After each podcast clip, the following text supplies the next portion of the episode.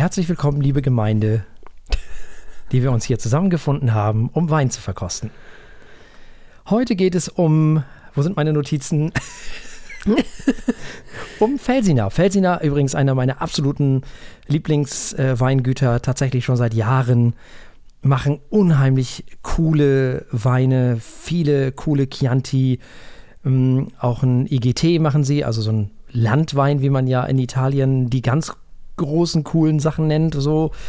Und da gibt es natürlich auch einen von Felsina und der heißt Fontaloro obwohl der nur aus Sangiovese besteht in dem Fall, aber eben aus verschiedenen Lagen und deswegen ist es ein Landwein. In diesem Fall handelt es sich aber um was anderes, nämlich um einen Chardonnay aus dem Jahr 2020. Er heißt Isistri. Nun, Felsina liegt am südlichsten Rand der Chianti Classico Zone, also gehört zu dieser Chianti Classico Zone. Die Weine von Felsina sind erfreulich für Frau Eichler wahrscheinlich. Von Natur aus eher völlig weich und zugänglich. Das gilt besonders für den Fontaloro. Aber auch der Rancha, das ist so deren Reserva, also Chianti Classico Reserva. Nee, noch einer drüber sogar. Der Reserva ist noch sogar einen drunter. Also der Rancha, den kannst du richtig lange weglegen. Das ist ein unfassbar geiler Wein für knapp unter über 30 Euro die Flasche. Fontaloro kostet im Moment, glaube ich, 35, 36 Euro die Flasche. Das sind wirklich okay. faire Preise für unfassbar große Weine. Muss man wirklich sagen. Und der Fontaloro, alles unter 10 Jahre ist Kindsmord. Das ist einfach so. Nun gut, also, wir sind in der Toskana. Ähm, das Terroir ist geprägt von mineralreichen sogenannten Meeressedimenten, also Ablagerungen des Meeres. Kalk, Mergel, Sandstein und Ton. Die Familie von Domenico Poggiali stammt ursprünglich aus der Nähe von Venedig. Wir behandeln jetzt ja ein bisschen die Geschichte dieses Weinguts. 1966 erstand er das zum damaligen Zeitpunkt verwahrloste Anwesen aus dem 17. Jahrhundert. Es war ursprünglich mal ein Jagdsitz, um eben seiner Passion nachzukommen, nämlich Wein zu klöppeln, sag ich jetzt mal. In den 60er Jahren erschloss er sich also in dieses Weingut zu investieren. Heute gehören ca. 600 Hektar zum Weingut. Die Rebflächen selber bestehen aus 95 Hektar. Es gibt nämlich außer Wein auf diesem Weingut noch Olivenbäume, Sonnenblumen, Kräuter, Weizenfelder und natürlich viele Wälder auch. Und dementsprechend gibt es natürlich auch Olivenöl von Felsinag, die man nur empfehlen kann übrigens. Das ist wirklich Olivenöl und nicht das, was man im Supermarkt kaufen kann, muss man auch mal sagen. Also anstelle der in Mode gekommenen Bordeaux-Rebsorten wie zum Beispiel Cabernet Sauvignon oder Merlot bleibt man hier bei Felsina bei der einheimischen Sangiovese-Rebsorte. Naturnaher biologischer Anbau hat von Anfang an eine wichtige Rolle gespielt. Heute gibt es durch diese naturnahe Geschichte eine einzigartige Biodiversität. Und es ist so, dass heute Dominicos Schwiegersohn Giuseppe Masocolin Ende der 70er in das Weingut eingestiegen ist er hat einen neuen Untergrundkeller gebaut. Das ist für die Toskana relativ ungewöhnlich, weil zur damaligen Zeit die meisten Keller noch ebenerdig waren. Dieser Chardonnay wird nach Vorbild des Chardonnays im Burgund elf Monate in gebrauchten französischen Barriques ausgebaut. Der Wein hat 13,5 Alkoholvolumenprozente und ist, so viel kann ich schon mal sagen, den trinke ich auch nicht zum ersten Mal, einer meiner absoluten Lieblings-Chardonnays. Und er kostet 18 Euro, die Flasche. Hm. Sehr gut. Also, und jetzt gucken wir uns mal die, die Farbe an. Da sieht man schon, dass der im Holz gelegen hat. Also, das ist äh, heller Bernstein. Ja, was ist denn das jetzt schon wieder? Das ist halt, ja, ist, äh, so helles Hellgold, Dingsgold, ich weiß auch nicht. Gold, Dings. So, und dann halten wir doch mal unsere Nä unser Näschen ins Glas.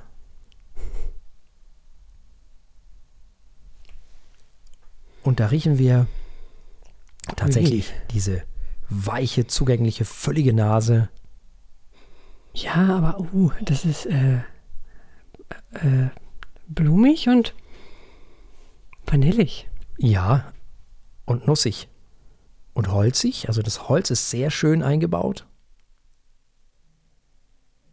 Ah, ganz rund und Ja. hat was von einem sehr warmen Parfüm irgendwie. Mhm. Ich habe eher so ein bisschen Butter. Marzipan. Marzipan. Marzipan, okay. Krass. Spannend. Doch. Bei mir sind Haselnüsse und Walnuss und Pilze, die so ein bisschen in Butter gebraten werden mit Petersilie, so. Also ein bisschen typisch für italienische Chardonnays. Die haben immer eine schöne Pilznote drin. Die Früchte sind hell, aber reif, finde ich. Mhm. Bisschen herbal ist er auch. Mineralisch.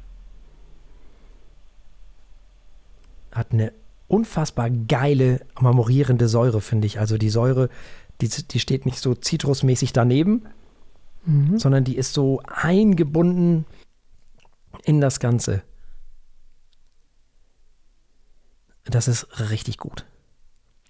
Ja, der spielt alle seine Komplexitätskarten aus. Also Mhm. So viel gleichzeitig. Kann man nicht anders sagen. So schön miteinander verbunden. Das ist echt. Mhm. Das ist halt ein, ein, ein, ein Chardonnay, der sehr klassisch ist, ne? Also das ist nicht dieses schlanke, durchgezogene, was man heute gerne hat, sondern das ist wirklich ein, ja, im besten Sinne klassischer Chardonnay, aber in einer Qualität, für die man in Frankreich aber mal easy ne, mindestens eine Null hinten dran hängen muss. Hm. Schön. Weißt du, woran mich das auch erinnert? An irgendeinem fruchtigen Salat mit italienischem Dressing. Salat und so mit so einem Dressing aus Basilikum und Olivenöl. Stimmt, aber fruchtig so mit, mit, mit diesen, diesen Dosenklementinen Mhm. und solchen und Ananas und sowas, ne? Ja. Ja. ja, ja. Ja, ich denke, uns bleibt nichts anderes übrig, als diesen furchtbaren Wein, äh, also diesen tollen Wein zu probieren. ja. Ja, dann, Chin Chin. Chin Chin.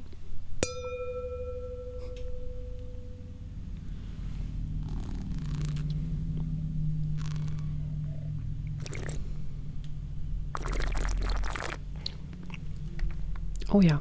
Hm. Da schmeckt man das Fass. Mm, Schön rund. Mhm. Oh ja. Oh ja. Ah ja. Holz. Diese Würze und Ja. diese Vanille im Zusammenspiel. Ja. Total lecker. Total geil. Ist wirklich richtig geil. Und die Nussigkeit, wie die durchkommt. Mhm. Haselnuss, Walnuss, ganz doll, finde ich. Im Nachhall. Aber auch die Pilze. Mit, mit der Petersilie und der Butter und all diese ganzen Sachen sind alle dabei. Zieht sich richtig schön durch. Ein bisschen Orangensaft ist da im, im Nachhall. Ich finde, das Dressing bleibt. Und die Säure ist gerade im Nachhall, finde ich, genauso mega gut eingebunden wie in der Nase. Also für das Geld kannst du den nicht besser machen. Das ist wirklich so schön ausbalanciert. Ja. Es ist eine Freude. Ja, und der arbeitet nach. Der Mhm. steht einfach lange. Er bleibt und bleibt und bleibt. Kannst mit fast jedem Gericht aufnehmen. Weil er eben diese, diese Kraft eben auch hat, ne? Mhm. Also den kann ich mir zu allen möglichen italienischen Gerichten vorstellen, wirklich. Ist wie gemacht dafür. Ja, er ist halt auch so, so fein irgendwie. Das, Ja. Also zu guter Küche geht das immer.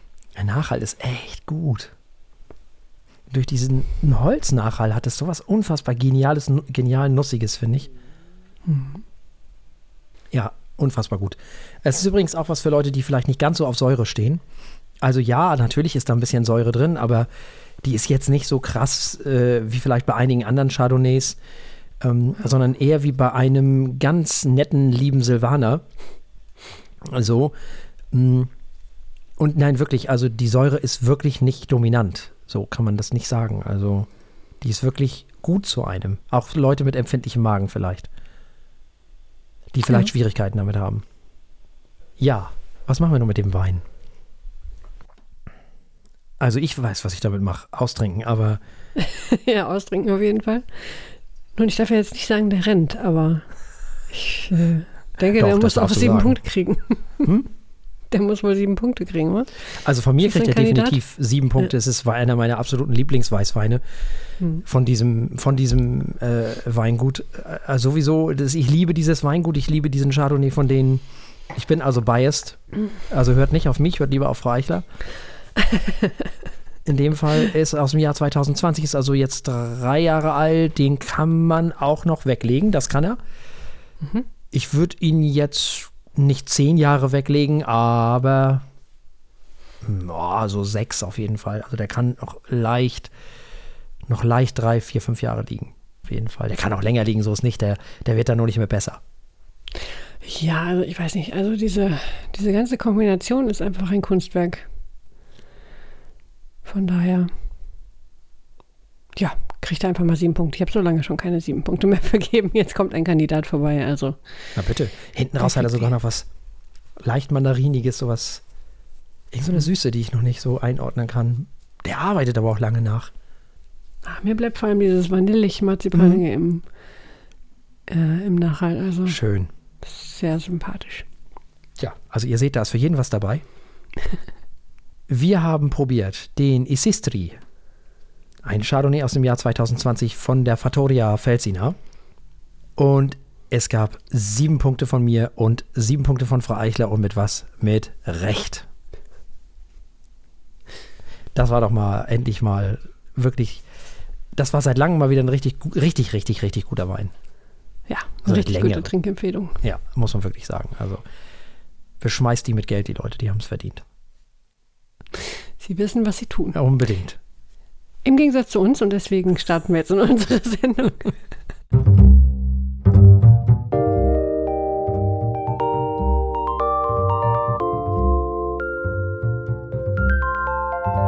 Die Feuilletöne.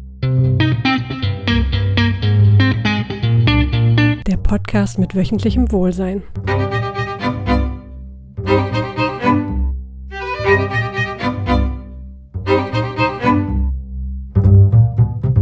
Herzlich willkommen, äh, wenn wir heute nur über ein Album sprechen, über eine Aufnahme, nämlich von Michael Sanderling und dem Luzerner Symphonieorchester, die die vier Symphonien von Brahms aufgenommen haben. Damit übergebe ich direkt mal meinen liebreizenden Kollegen. Ja, vielen lieben Dank. Wir besprechen heute samt und sonders und ausschließlich tatsächlich eine Aufnahme der vier Symphonien von Johannes Brahms.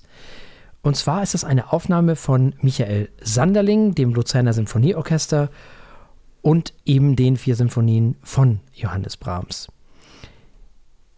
Ich erzähle ganz kurz was über Johannes Brahms und dann hören wir auch direkt mal rein. Äh, für die, die es nicht so wissen, Johannes Brahms, damit man das so einigermaßen einordnen kann, lebte von 1833 bis 1897, also im 19. Jahrhundert. Er war Komponist, Pianist und Dirigent, in Hamburg geboren, verbrachte er einen Großteil seines Berufslebens aber in anderen Städten in Deutschland und Österreich. Er wird manchmal mit Johann Sebastian Bach und Ludwig van Beethoven als einer der drei Bs der Musik bezeichnet, also der klassischen Musik. Diese Einordnung stammt ursprünglich vom Dirigenten Hans von Bülow. Brahms komponierte wirklich so gut wie für alles, außer für Oper. Er hat für Orchester, Kammerensembles, Klavier, Orgel, Gesang und Chor komponiert. Er war ein virtuoser Pianist, hat viele seiner eigenen Werke uraufgeführt. Er hat mit führenden Interpreten seiner Zeit zusammengearbeitet, darunter natürlich Clara Schumann, die Pianistin, und der Geiger Josef Joachim. Viele seiner Werke sind zum festen Bestandteil des Konzertrepertoires der heutigen Zeit geworden. Brahms wurde sowohl von seinen Zeitgenossen als auch von späteren Menschen als Traditionalist und Erneuerer gleichzeitig angesehen. Seine Musik ist in Strukturen und Kompositionstechniken der klassischen Meister verwurzelt. Während einige Zeitgenossen seine Musik als zu akademisch empfanden, wurde sein Beitrag und sein handwerkliches Können von nachfolgenden Künstlern wie zum Beispiel Arnold Schönberg oder Edward Elgar bewundert. Die sorgfältigen und hochkonstruierten Werke von Brahms war Ausgangspunkt und Inspiration für Generationen von Komponistinnen. Und was die klassische Musik angeht, ist der Einfluss von ihm bis heute zu spüren. Eingebettet in diese Strukturen sind romantische, klassische, barocke und kirchenmusikalische Motive. So, jetzt ähm, denke ich mir, reden wir mal kurz so en gros über die ganze Geschichte. Also wie uns das insgesamt gefallen hat, was wir so für Vergleichsaufnahmen genutzt haben und wie wir das so einordnen. So, bevor wir dann gleich auch noch was über Michael Sanderling und das Luzerner Sinfonieorchester und die Sinfonien an sich auch noch erzählen. Wie hast du das äh, erlebt, so das Ganze? Äh, also erstmal Brahms höre ich schon immer gerne. Mhm. Das ist äh, vom Musikunterricht in der Schule ähm, bis heute immer wieder mh, hm, ist einfach einer von den Großen. Braucht man gar nicht viel zu sagen. Wer, wer hört nicht gerne Brahms? Ich ja, ich glaube, da gibt es einige. gibt es einige? Ja, ja vielleicht, ja, wenn es dann doch zu, zu romantisch wird. Hm. Eher nicht wegen der Romantik, sondern wegen des Gegenteils. Hm. Ich glaube, viele, vielen ist er gerade so. nicht romantisch genug. Ah, okay. Viel zu streng und zu, zu protestantisch und zu, ähm, zu karg und zu, äh, ja, sowas halt alles. Okay, als, als jemand, der äh, als Protestant aufgewachsen ist, vielleicht würde ich da Sympathien, nein, keine Ahnung. Ja, das äh, kann durchaus sein. Ich kann, ist mhm. Hot Take. Ich okay. glaube, dass Bruckner im Süden, also in Bayern, Österreich, nenne ich jetzt mal zum deutschsprachigen, wenn ich den deutschsprachigen Bereich mal dazu, insgesamt dazu zähle, und auch vielleicht noch Baden-Württemberg und so, dass da Bruckner richtig groß ist. Und desto weiter man nach Norden kommt, ich glaube, desto größer wird Brahms. kann ich mir wirklich das, vorstellen. Okay, das kann ich mir auch sehr gut vorstellen. äh, ein weiterer Beweis, dass äh, wir hier eigentlich äh, zu Norddeutschland gehören. Aber gut, wem sage ich das? Darüber hätten wir ein langes Kolloquium, aber gut. Irgendwann das 9-Stunden-Special, die Feuilletöne entscheiden, äh, ob Ostwestfalen zu Norddeutschland gehört. Ja, also, Ostwestfalen gehört natürlich zu Norddeutschland. Das Gut. gemeinten wir einfach ein. So, fertig. So. Sehr schön. Sehr schön. Nein, zurück zu Brahms. Also, hm. äh, ich mag alle vier Symphonien und die habe ich, das habe ich auch jetzt äh, wieder entdeckt. Ich habe hm. sie schon lange nicht mehr im Ohr gehabt.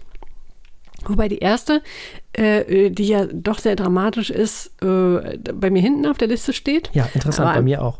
Ja, einfach auch nur, weil die anderen drei so gut sind. Mhm. Ähm, die zweite, ja, eher ein bisschen friedlicher. Gefällt mir gut, ist fast so schön. Die dritte ist, äh, trotz der Tatsache, wie oft sie gespielt wird irgendwo, doch irgendwie noch mein Favorit. Ich weiß nicht warum. Ich, diesen ersten Satz, ich mag den unheimlich gerne. Mhm. Auch wenn er manchmal äh, tot gespielt wird in manchen Kontexten. Und klar, die vierte. Den ersten war, Satz? Ja, aus der dritten Symphonie. Der ist äh, was, Allegro con Brio. Achso, okay. Ja, ja, ja. Ist ja total berühmt. Ähm, ist, ja, ich versuche jetzt nicht, das zu singen. Orchester singen geht immer schief. Nee, Kopf das geht immer schief, ich weiß wohl, aber mich wundert gerade, ja. das, das überrascht mich gerade ein bisschen. Ich kenne das halt von Monty Python, äh, Monty Python, von Faulty Towers. Ja, Deswegen, stimmt. Aber, Ach, ja. Schau, dann kriegt das gleich eine ganz andere, äh. Und da wird das nämlich genau, äh, spielt das mhm. eine Rolle in irgendeiner Folge bei denen. Das mit dem Bild nämlich, wo er das Bild aufhängen soll. Jetzt möchte ich es ja gleich, äh, möchte ich gleich Faulty Towers nochmal sehen. Sehr schön. Äh, ja, und vierte Symphonie viel äh, düsterer, äh, ganz andere, also emotional ganz andere Stimmung. Gefällt mir auch sehr gut. Die wäre, glaube ich, meine Nummer zwei auf der Liste. Mhm. Von daher war schon mal ein gutes Setup für diese Aufnahme, weil ich wusste, mhm. ich würde sowieso alles gerne hören. Mhm. Und im Vergleich zu Michael Sanderling und dem Luzerner Symphonieorchester habe ich mir von einer klugen Person empfehlen lassen, doch mal Adam Fischer und das Danish Chamber Orchestra zu hören mhm. und weil es immer schön für Vergleich herzunehmen ist, Herbert von Karajan und die Berliner Symphoniker. Mhm. Äh, ja, und dann habe ich mir ähm, mal überlegt, woraufhin kann ich das überhaupt hören? Ich meine, so genereller Eindruck war ja ein bisschen, wusste ich im Grunde bevor ich überhaupt irgendwas gehört habe, mhm. dass, dass ein Adam Fischer mit dem Danish Chamber Orchestra eher ähm, genauer und hörbarer und, und filigraner äh, spielt, ähm, dass, die, dass die Melodien da viel mehr zum Ausdruck kommen. Und dann Herbert von Karajan äh, das Ganze eher ein bisschen dicker, romantischer, epischer macht. Das war zu erwarten, so kam es natürlich auch. Und interessanterweise war Michael Sonderling da dazwischen fand ich.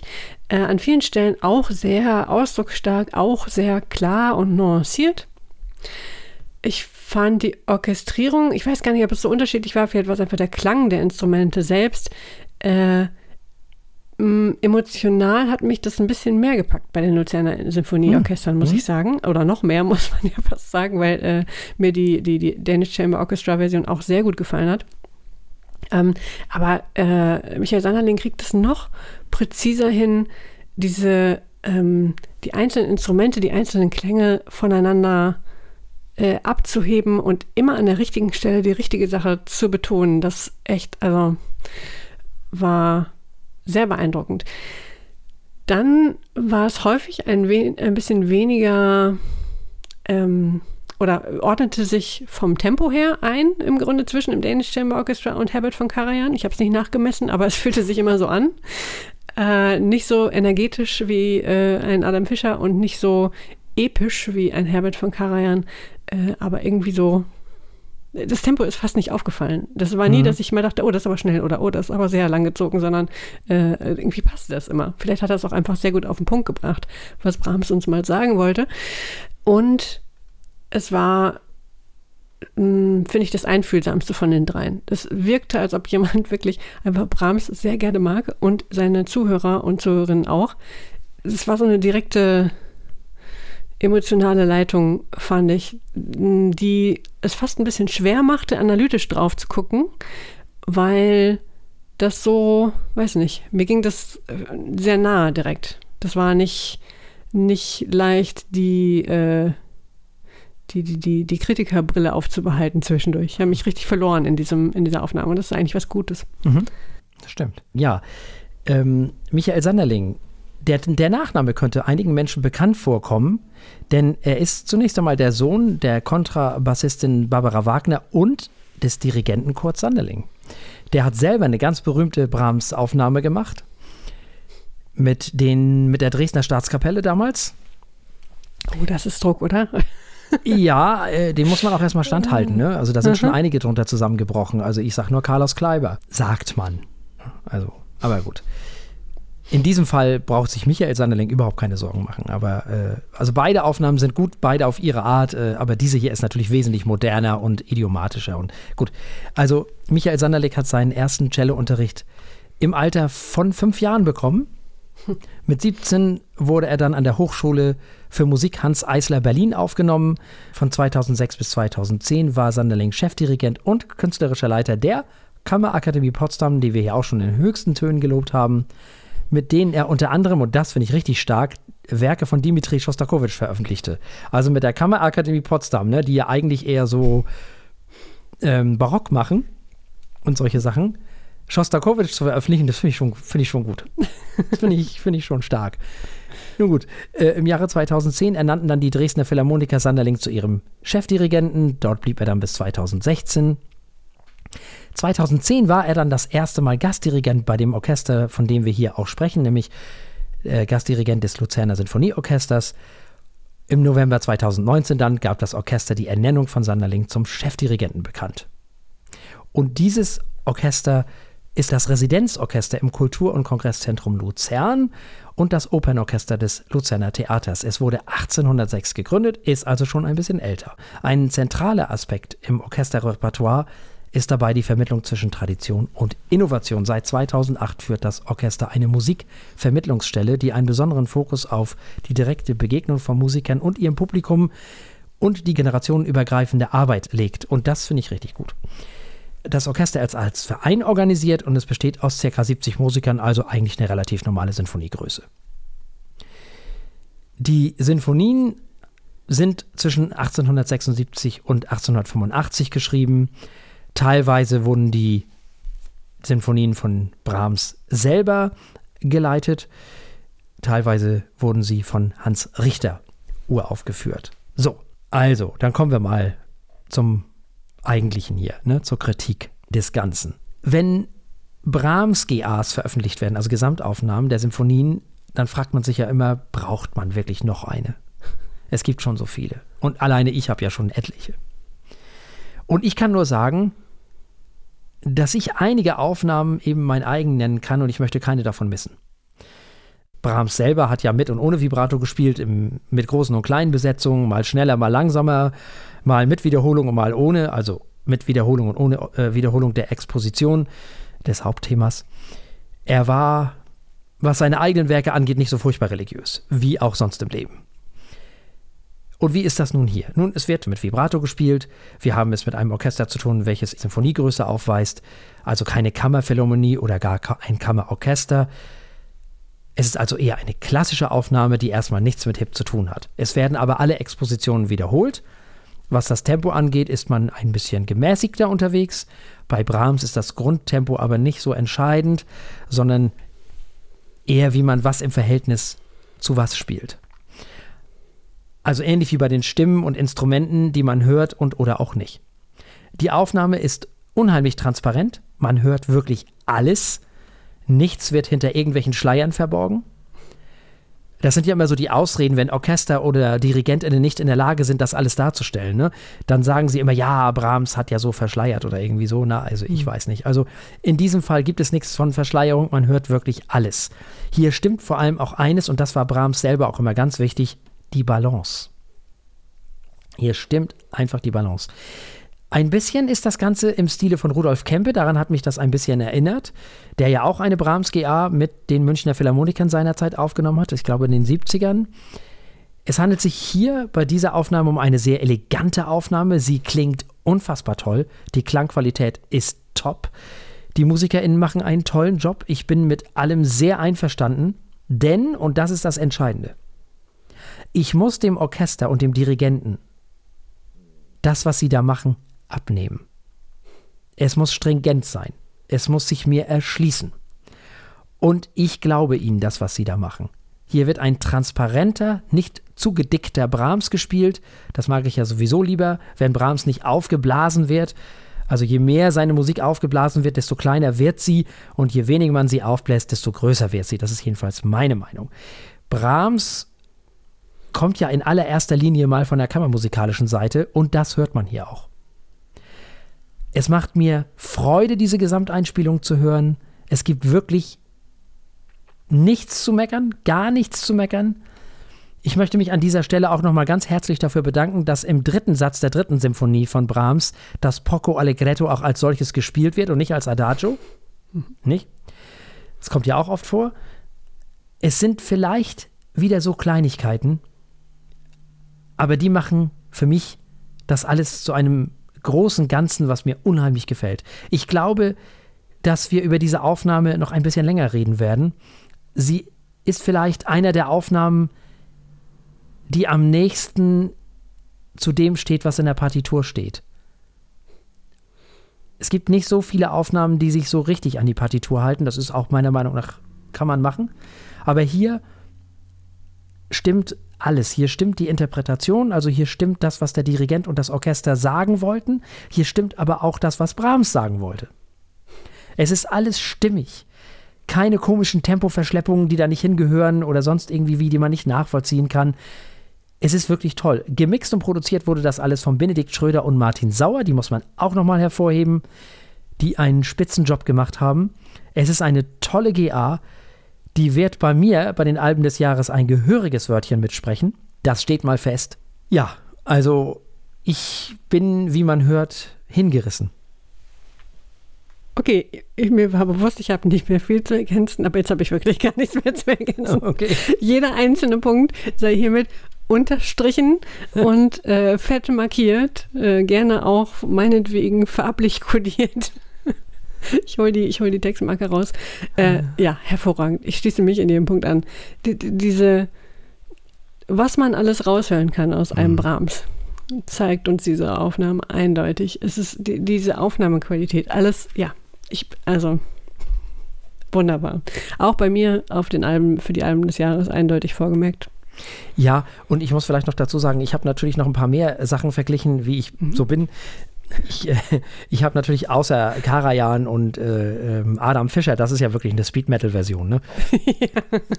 Das ist auch, hat auch seinen Charme. Ich möchte das nicht mhm. irgendwie negieren oder so. Das finde ich auch witzig. Finde ich wirklich auch stimmig. Das kann man so machen. Das ist gar keine Frage. Ähm, wie gesagt, wenn, wenn es sich mir erschließt, dann ist das alles in Ordnung.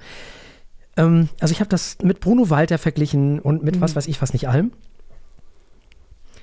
Und ich muss sagen, das gehört wirklich zu den Aufnahmen, auf die ich wirklich, das muss ich sagen, zukünftig öfter zurückgreifen werde. Und mehr Lob kann ich diesem Album nicht machen. Ich bin seit Ja. meinem, oh, ich weiß nicht, wie lange ich Brahms-Fan bin. Und also diese Aufnahme wird mich also immer wieder begleiten und immer wieder begleiten, weil ich das wirklich, wirklich, wirklich richtig stark finde, was hier passiert ist. Musst du jetzt äh, das Regal umbauen, damit, Ähm, damit es einen neuen Platz gibt für den. Nee, also da, dafür ist es sowieso zu spät. Ich weiß nicht. Also das ist, äh, ich weiß nicht, was ich da noch alles rumliegen habe. Wir haben ja auch noch gar nicht über Otto Klemperer gesprochen. Es gibt ja auch noch so viele Aufnahmen. Es ist ja auch egal. Also und was weiß ich, was es nicht noch alles gibt. Ähm, so, so viele haben äh, diese Brahms-Symphonien aufgenommen. Hm. Ähm, mehr, mal mehr, mal weniger gut. Mal sind einige gut, mal sind andere nicht so gut, also die einzelnen Symphonien.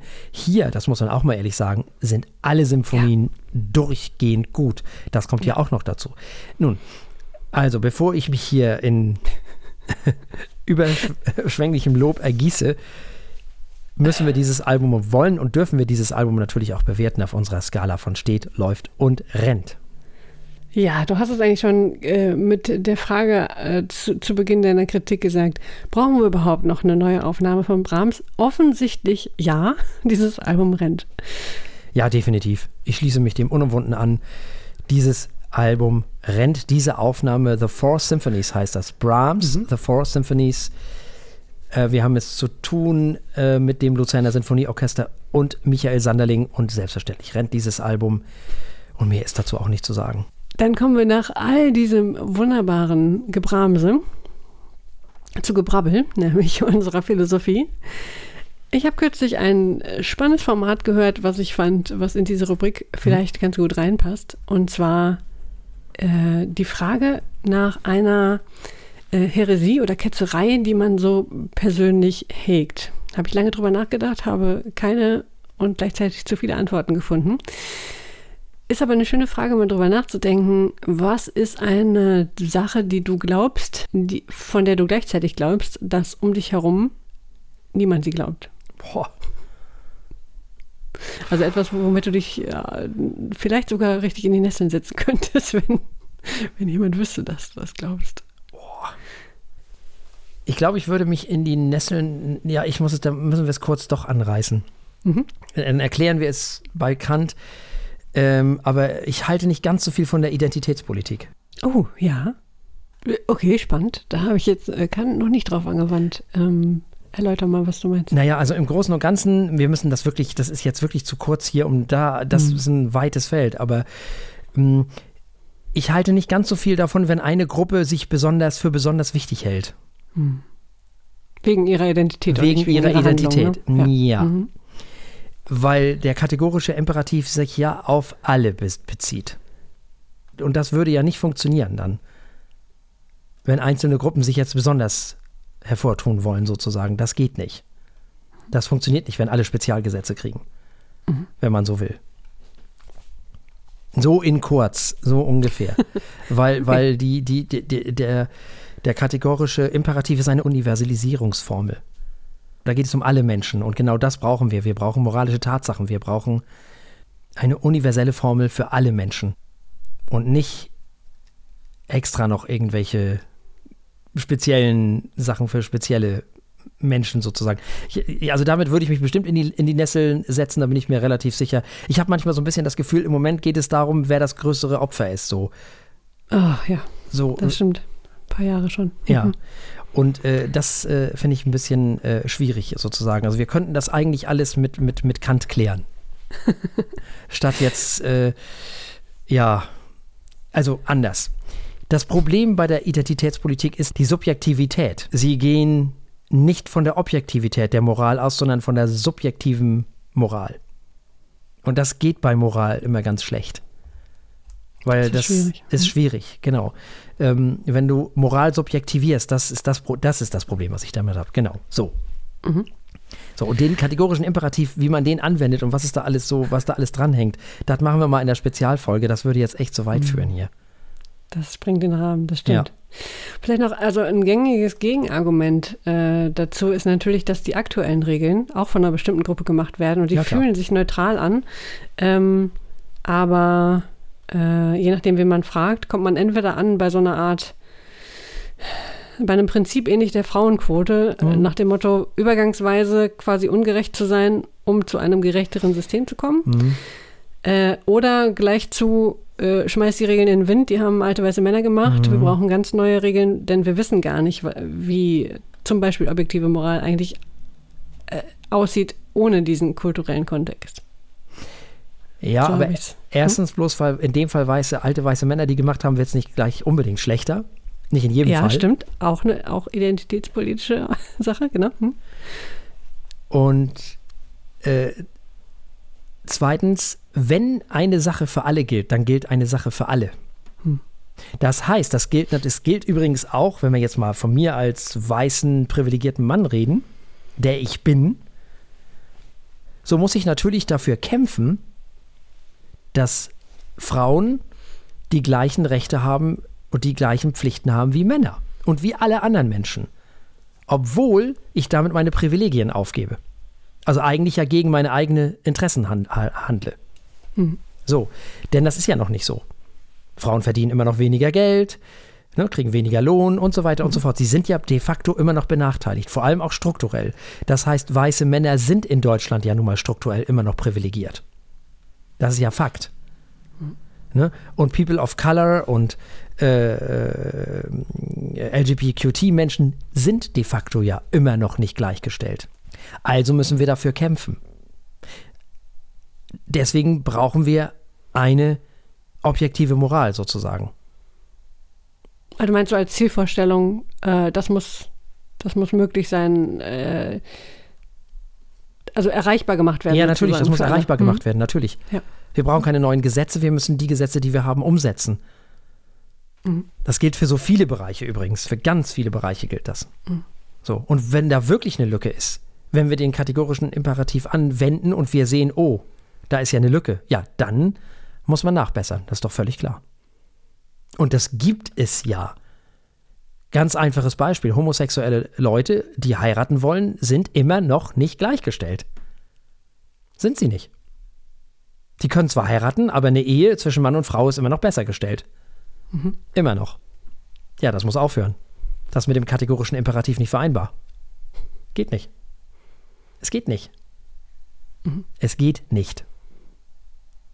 Ja, stimmt. Und die Begründung ist dann natürlich viel mehr äh, äh, eine, eine objektive Moral als, als die Tatsache, dass es ein homosexuelles Paar ist. Völlig egal. Paar ist völlig Paar. egal. Und wenn genau. wir sagen, ein, ein, ein verheiratetes Paar sollte X Privilegien haben oder so und so seine Steuern machen, dann äh, sollten das, sollte das für alle gelten. Ja. So ist ja. das. Genau so ist das. Mhm. Das ist es. Das ist der Punkt. Entweder man heiratet oder man heiratet nicht. Und da ist es auch völlig egal, wer heiratet. Ist jetzt nur mhm. ein Beispiel. Entweder man adoptiert ein Kind oder man adoptiert kein Kind. Es ist egal, wer. Ob das zwei Frauen, zwei Männer, Transfrauen, Transmänner, völlig egal. Es kann nicht sein, dass es da Unterschiede gibt. Das geht nicht. Das funktioniert nicht. Und daran müssen wir arbeiten. Woran wir aber auch arbeiten müssen, ist, dass die Menschen auch was dafür tun, und zwar alle. Aber mhm. da sind wir beim ganz leidigen Thema. Ja. Alle wollen Demokratie und keiner will was dafür tun. Das ist sowieso ganz schwierig. So. Genau. Revolution. Was? Nein. Wir wollen dieses System hier gerade verbessern. Das hat ein paar ganz gute Seiten. Das läuft relativ stabil. Es läuft sogar relativ gut für die meisten, ne? wenn man mal ganz ehrlich ist.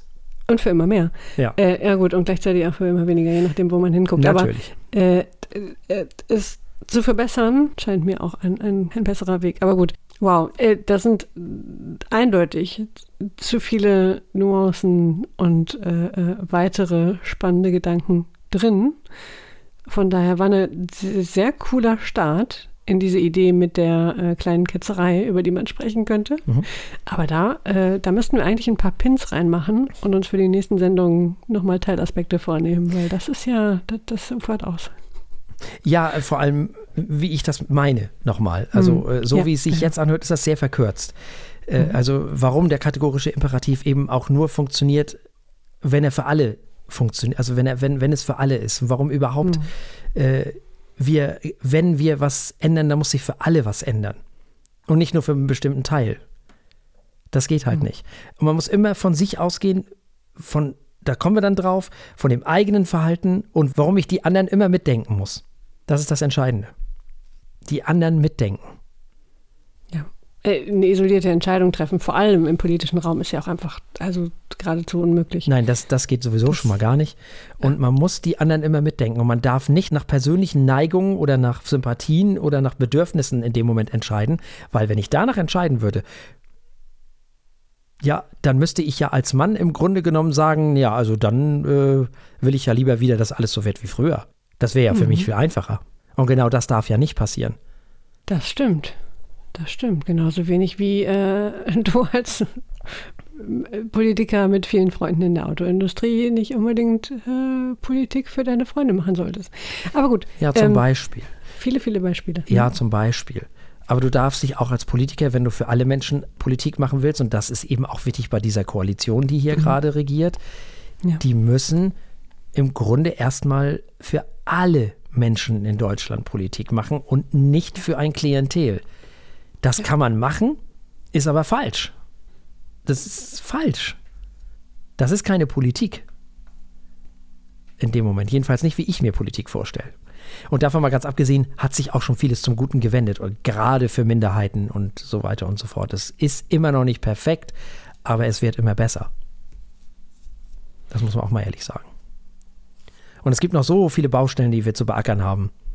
Oh ja. Ja. Gar keine Frage. Der, mhm. aber Der dafür brauchen Gedanke, wir. die Regeln für alle zu machen, das äh, scheint mir zumindest schon mal ein guter Wegweiser. Absolut. Vielleicht kann man da wirklich noch mal ein paar konkrete Beispiele sich durchdenken. Ja.